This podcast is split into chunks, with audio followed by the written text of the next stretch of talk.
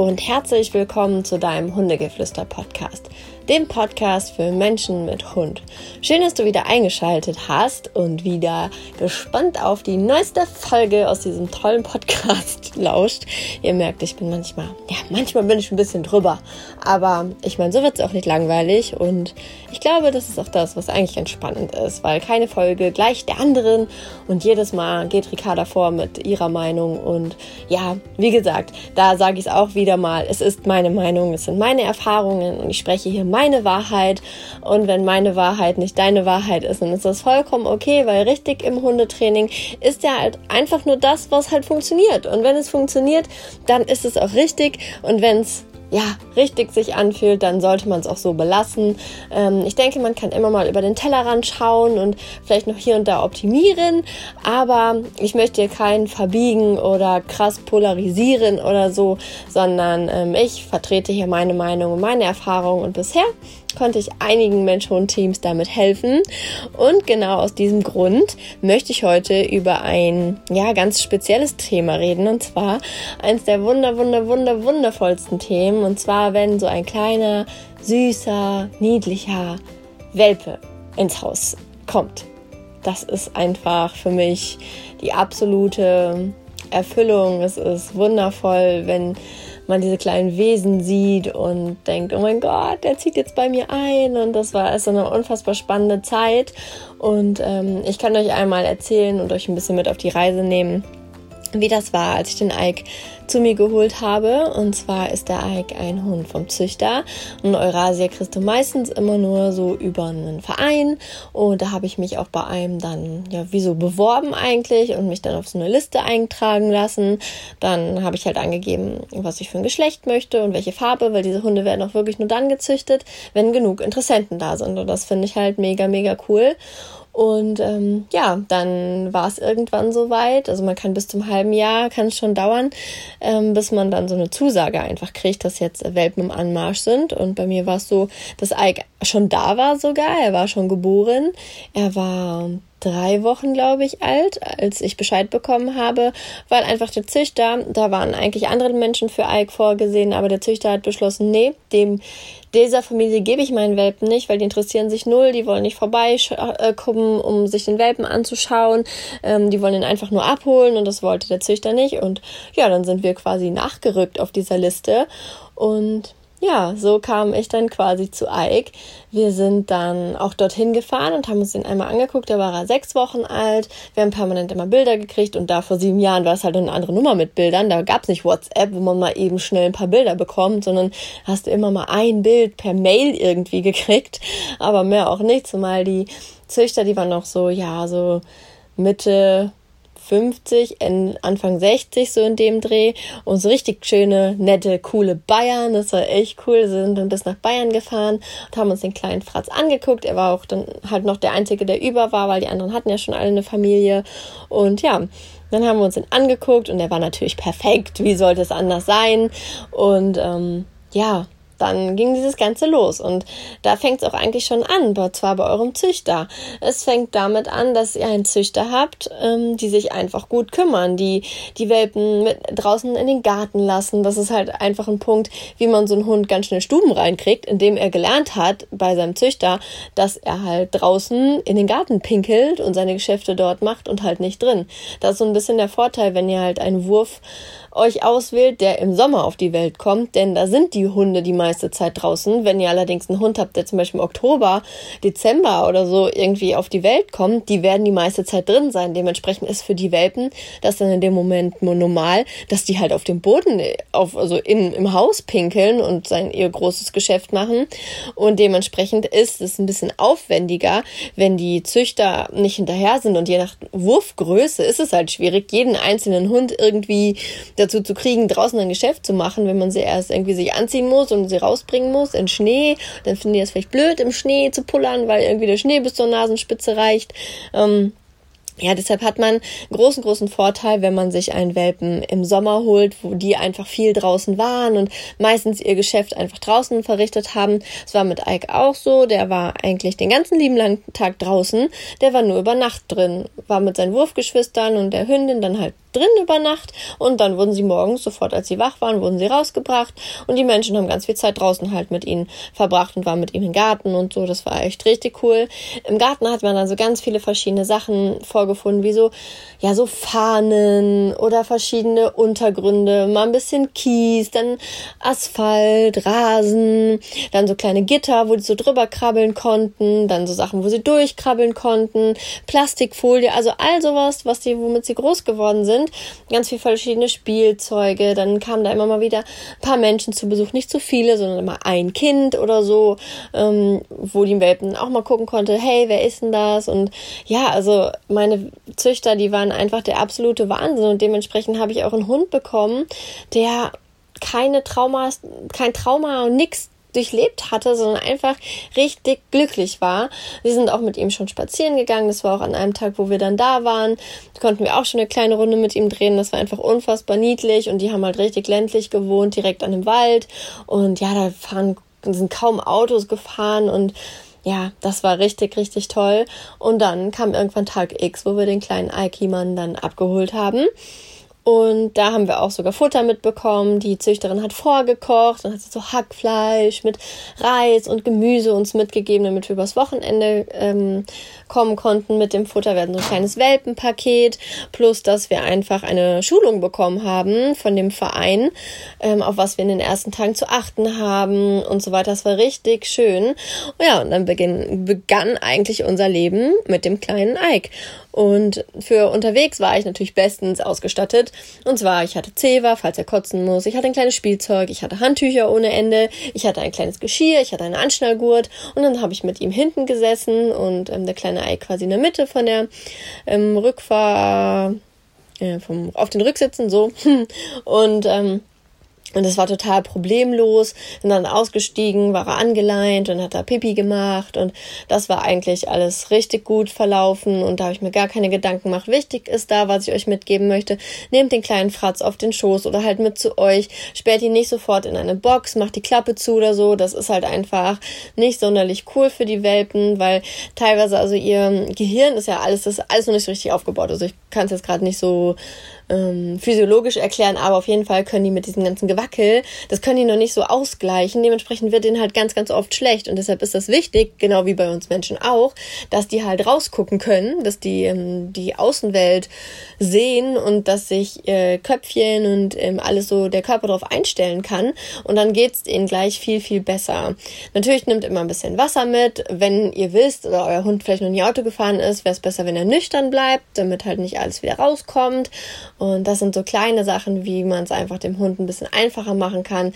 Besser, also am besten wäre es natürlich, wenn der Züchter auch vielleicht schon mal kleine Ausflüge macht mit allen Hunden zusammen und genau, aber das kommt halt immer auf den Züchter an. Also ich leg, lege unfassbar viel Wert auf einen guten Züchter und ähm, ja, ja, ich würde keinen Hund nehmen, wo ich mir nicht die Zuchtstätte ausgiebig angeguckt habe und alles hinterfragt habe, ja, was mich im Endeffekt interessiert und was mir wichtig ist.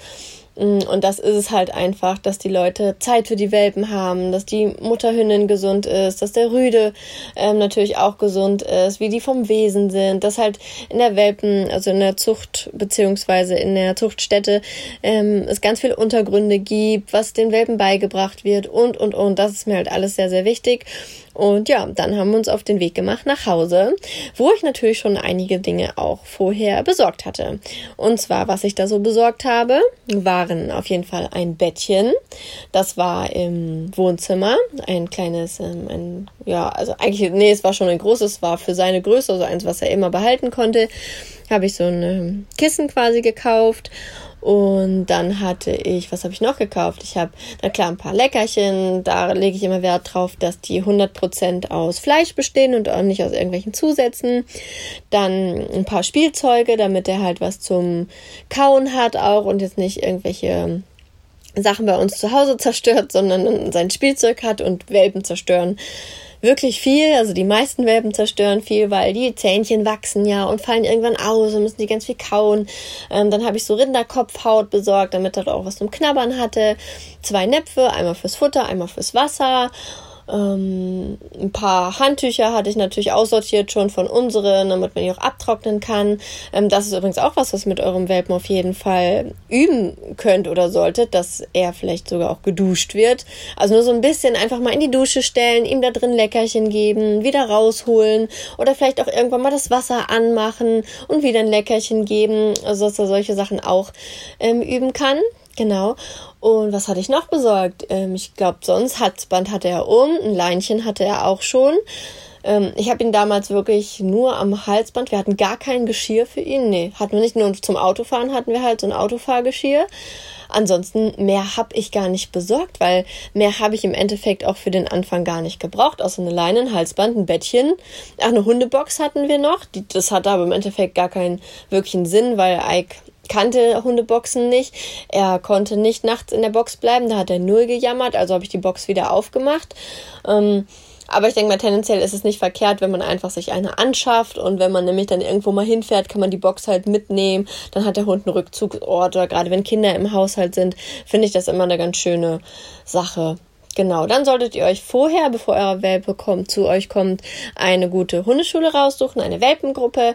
Da ist das wichtig, dass maximal sechs Hunde in dieser Welpengruppe sind und die Hunde auch alle in einem Alter sind. Also, dass ihr nicht irgendwie acht Wochen alte Hunde habt und ähm, irgendwie 20 Wochen alte. Da ist der äh, Unterschied einfach zu groß, sondern wirklich, dass mm, also ich persönlich würde auch erst mit zehn Wochen dann in die Hundeschule, in die Welpenschule gehen, weil alles andere, da sind die noch so ja, so sehr Baby und noch gar nicht richtig angekommen. Also die ersten zwei Wochen würde ich den Hund einfach erstmal ankommen lassen im neuen Zuhause und gar nicht viel machen. Also auch mit dem ganzen Sitz und Platz und Bleib, lasst es komplett weg. Das gehört erst ab den vierten Monat. In die sechzehnte Woche gehört ein Sitz nicht mal das Bleib sogar auch erst ab dem fünften Monat und das Platz. Also eigentlich das Sitz und solche Kommandos erst ab der sechzehnten Woche. Und deshalb auch für mich, die Hundeschule kommt an in die zweite Woche, also wo er da ist, also ab die in der zehnten Woche. Also wenn er zehn Wochen alt ist, auch wenn ihr ihn bekommt, erst mit zehn Wochen, würde ich auf jeden Fall dann auch noch mal eine Woche einräumen, wo er Hund einfach erstmal bei euch ankommen kann und mehr nicht. Und ihr solltet auch schauen, dass keine Menschen zu Besuch kommen, sondern dass ihr allein euch erstmal mit eurem Wesen auseinandersetzt und euch kennenlernt und ja, wenn es unbedingt Familienmitglieder oder Freunde sind, die den Hund unbedingt kennenlernen wollen, dann fahrt ihr irgendwo hin auf eine Wiese ähm, und dann könnt ihr dort einfach spazieren gehen, eine kleine Runde und euer Hund kann dann, wenn er möchte, aus eigenen und freien Stücken zu den Menschen hingehen und sich dann anfassen lassen. Aber das halt nicht die Situation ist im Zuhause und alle starren den Hund an und wollen dran und so weiter, sondern dass der kleine Welpe das selber auch so ein bisschen entscheiden kann, damit er sich nicht bedrängt fühlt, weil da sind auch alle unterschiedlich. Hat man einmal den kleinen äh, Kavemsmann, der so ein bisschen, ja klar, was kostet die Welt und los, los, los, wer will, wer kann und so weiter. Und dann habt ihr aber auch die ängstlichen Mäuschen, die sich noch gar nichts trauen, für die das einfach alles dann viel, viel, viel zu viel ist. Ja, wenn dann also in eurer Welpengruppe seid, seid. In der Regel wird da immer schon Sitz trainiert. Keine Ahnung warum. Ich habe es so nicht gelernt. Ich arbeite so auch nicht, ähm, sondern arbeite erstmal daran, dass die Hunde zum Beispiel ein Bitte lernen. So, das heißt, ihr könnt einfach, ihr nehmt ein Leckerchen in die Hand und dann können die Hunde irgendwas machen, so dass sie wissen, oder euer Welpe, nicht die Hunde, sondern euer Welpe, irgendwas machen muss. Ähm, das heißt, ich habe ein Leckerchen in der Hand und er soll mal nachdenken, boah, was kann ich denn machen, um das zu bekommen? Wenn er springt, bekommt er nichts. Wenn er bellt, bekommt er nichts. Aber wenn er sich zum Beispiel von ganz alleine, ohne dass du irgendwas sagst, dann zum Beispiel hinsetzt oder ja, einfach oder sich hinlegt oder einfach abwartet, dann kriegt er den Keks. Und das ohne Kommando, das ist eine perfekte Vorbereitung für einen Sitz und das ist ein Anti-Spring-Training, weil er lernt, okay, wenn ich ein Frauchen anspringe, bekomme ich gar nichts. So, und dann, wenn er dann netter sitzt, dann gibt es den Keks. Solche Übungen, aber komplett ohne Zwang, sondern dass der Hund ganz alleine denken muss, was kann ich denn tun, um mein Ziel zu erreichen. Also das sind quasi ja, das sind die Sachen, die man so üben kann. Oder einfach mit dem Spielen, mit dem kleinen. Mh, mm, und einfach die Welt erkunden. Also da müsst ihr auch immer gucken, Einige Hunde fangen erst so ab der 16. Woche an, überhaupt freiwillig das Haus zu verlassen. Vorher sieht es dann meistens so aus wie so ein kleines bockiges Kind, was nicht mit möchte. Dann nehmt ihr einfach euren Welpen hoch und tragt ihn ein paar Meter vom Haus weg und meistens laufen sie dann weiter. Also es ist wirklich diese Schwelle, ich gehe aus dem Haus, oh Gott, ich will nicht aus dem Haus und oh nein, ich traue mich nicht und bloß nicht weg von der Höhle, ähm, weil das fängt bei Wölfen und ähm, ja, den ja, dem Ursprung quasi erst ab der 16. Woche an, dass sie so langsam Flügel werden, langsam die Höhle verlassen. Vorher ist das halt total untypisch und ähm, deshalb tragt euer Hündchen dann einfach das Stück und wenn ihr merkt, okay, jetzt bin ich einigermaßen weit weg, auf den Boden setzen und dann kommen sie in der Regel mit. Wenn nicht, dann tragt ihn einfach bis zur nächsten Wiese, bis in den nächsten Park und ähm, dann setzt ihn ab und dann könnt ihr einfach schauen, wie er sich dort verhält. Es gibt einige, die brechen wirklich aus, also da ist nichts mit Ableihen und hinterherlaufen. Der Ike war so, ich konnte ihn einfach ableinen, hat mich auch viel Überwindung gekostet, weil ich dachte mir so, oh mein Gott, wenn der wegrennt, aber ganz ehrlich, wenn so ein kleiner Welpe mit acht Wochen in die andere Richtung rennt, ihr seid schon schnell genug und ich gehe mal nicht davon aus, dass jetzt irgendwo den auf dem Boden und setzt und ableint, wenn ihr irgendwo in der Nähe von Straßen seid, sondern wirklich, wo erstmal kilometerweit drumherum nichts passieren kann und dann könnt ihr hinterherrennen hinter dem Hund. Also so schnell sind sie jetzt auch wieder nicht weg, wenn du einigermaßen sportlich bist.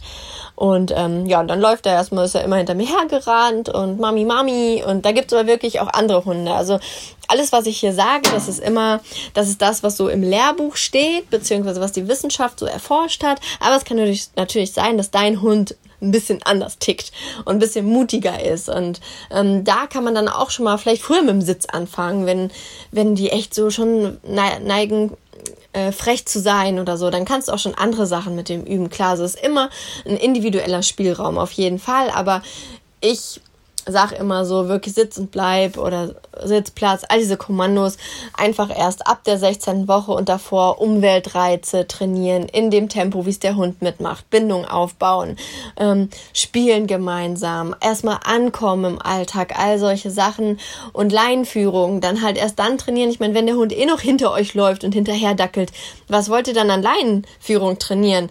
Und klar, und wenn er dann so vorwitzig wird und an mir vorbeipreschen möchte, dann sage ich, nö, nö, bleib du mal hinter, stell mich ganz nett mit einem netten Grinsen im Gesicht vor ihn und weise ihm so ein bisschen den Weg wieder zurück, dass ich quasi einfach so wie so eine Schranke bin und mit auch meiner Hand wie so ein Stoppschild so einfach mich vor ihn drehe und dass er einfach spielerisch lernt, okay, da geht's nicht dran vorbei. Aber wenn ich abgeleint bin, dann kann ich dran vorbei. Dann kann ich frei sein, dann kann ich machen, was ich will. Das wäre das, was ich so an Laientraining einfach dann machen würde, wenn man es überhaupt schon Training nennen kann. Ähm, genau. Und das ist eigentlich, eigentlich ist das schon alles, was ihr mit so einem kleinen Welpen dann macht. Und dann würde ich gucken, wenn die Welpenschule, die macht man ja so ein paar Wochen. Und ich würde aber, glaube ich, wirklich schauen, dass ich nebenbei mir noch einen Trainer an die Hand nehme, der im Einzeltraining mit euch trainiert. Weil gerade Gruppentraining ist halt relativ schwierig. Die Trainer können nicht auf alle eingehen und ähm, für die Hunde ist natürlich auch sehr schwierig, sich da zu konzentrieren. Und deshalb würde ich sagen, sucht euch einen Trainer im Einzeltraining, der das mit euch trainiert und geht nur zur Welpenschule wirklich, um eurem Hund so ein bisschen die soziale Kommunikation gewährleisten zu können, dass er, dass euer Welpe andere Hunde kennenlernt. Wenn ihr jetzt, sag ich mal, einen Golden Retriever habt, dann muss der halt auch lernen, wie ein Dalmatiner aussieht oder wie ein Mops aussieht und dass die alle andere, andere Signale senden, damit er halt einfach das auch lernt. Und deshalb ist es unfassbar wichtig, ähm, dass er halt in die Welpenschule geht, um auch zu gucken, okay, wie weit kann ich denn gehen? Wie spielt man denn richtig? Oder wann ist es einem zu viel? Dass die halt einfach das ähm, üben können. Und da sind wir auch genau an dem Punkt, wenn ihr merkt, dass es eurem Hund, eurem Welpen zu viel wird oder er gejagt wird und ihr habt irgendwie das Gefühl, boah, ich glaube, das findet er gerade nicht mehr so cool, dann geht dorthin und bietet eurem Welpen Schutz. Geht dazwischen, beschützt ihn. In der Welpenschule legt ihr die Basis für alles, was kommt. Das, was in den ersten 16 Wochen passiert, ist unfassbar wichtig. Und da legt ihr wirklich so euren Kern. Und deshalb sage ich, ist es auch immer so ein bisschen schwierig, wenn man, sag ich mal, ich nenne es mal so Second-Hand-Hund bekommt oder einen Hund aus dem Ausland, weil ihr nicht wisst, was in den ersten 16 Wochen alles passiert ist und was der jetzt für immer einfach abgespeichert hat. Und deshalb schützt euren Hund in der Welpenschule. Wenn der Trainer es nicht macht, weil er vielleicht gerade woanders beschäftigt ist oder so, dann stellt euch wie ein Schutz Schild davor oder gerade wenn euer Hund sich bei euch hinlegen möchte und da Ruhe möchte, hey, dann feiert das so sehr, dass er zu euch kommt und wenn dann andere Hunde trotzdem immer dahin wollen zu eurem Hund, dann schiebt ihr die Welpen einfach weg und sagt so, nee, geh weg, mein Kleiner braucht jetzt Ruhe und dafür müsst ihr einstehen. Das müsst ihr im Welpenalter und das müsst ihr in allen anderen Lebenslagen dann auch später tun. Und wenn euer Hund in den ersten 16 Wochen, also in diesem Welpentraining, lernt, dass ihr das tut, dann habt ihr so krass ein Stein im Brett. Das ist unfassbar. Und ja, das habe ich zum Glück damals auch schon gemacht und das ist auch mit ein Grund, warum der Ike mir so sehr vertraut und er genau weiß, dass ihm niemals was passiert, weil ich es da schon immer gemacht habe. Deshalb kann ich das nur empfehlen. Und dann noch als kleinen Tipp, so all das, was ihr Ball spielen. Hört bloß auf, irgendwas zu machen, wo die Hunde hinterherhetzen. Sofort abbrechen, nicht Bällchen spielen. Ähm, was man so machen kann, sind so kleine Leckerchensuchspiele oder so kleine Geschicklichkeitsspiele. Solche Sachen könnt ihr super gut machen oder einfach mal abwarten.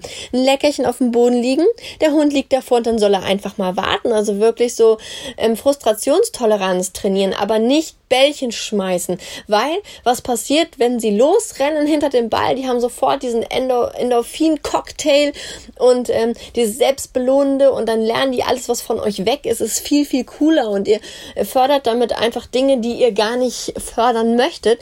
Und wenn ihr dann Pech habt, habt ihr so einen richtigen Ball-Junkie, der seinen Kick sich darüber holt, wenn irgendwas von ihm wegfliegt. Ähm, und das wollt ihr nicht haben. Was ihr trainieren wollt, ist Ruhe und Zufriedenheit und Bindung, das ist das, was ihr in den ersten Wochen trainiert.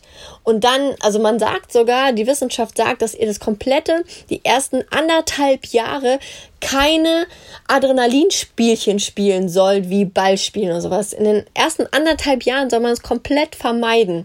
Und deshalb, alles, was so süchtig macht, muss man echt aufpassen. Das gleiche gilt auch für Mentrading zum Beispiel. Da sind unfassbar viele Endorphine, die die Hunde da ausschütten.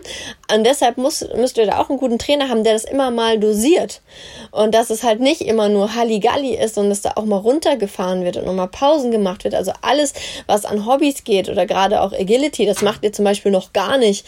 Ähm, Ihr könnt vielleicht mal durch so einen Tunnel durch oder irgendwo drüber laufen lassen, aber alles, was so Suchtpotenzial hat, lässt man komplett weg. Sonst habt ihr so, so einen F, F, F, F, F, Kleff, Kleff, Kleff, Kleff Hund und mach, mach, mach, mach. Und die schreien euch wirklich an, dass ihr dann irgendwie was mit denen tut, was ich richtig schrecklich finde.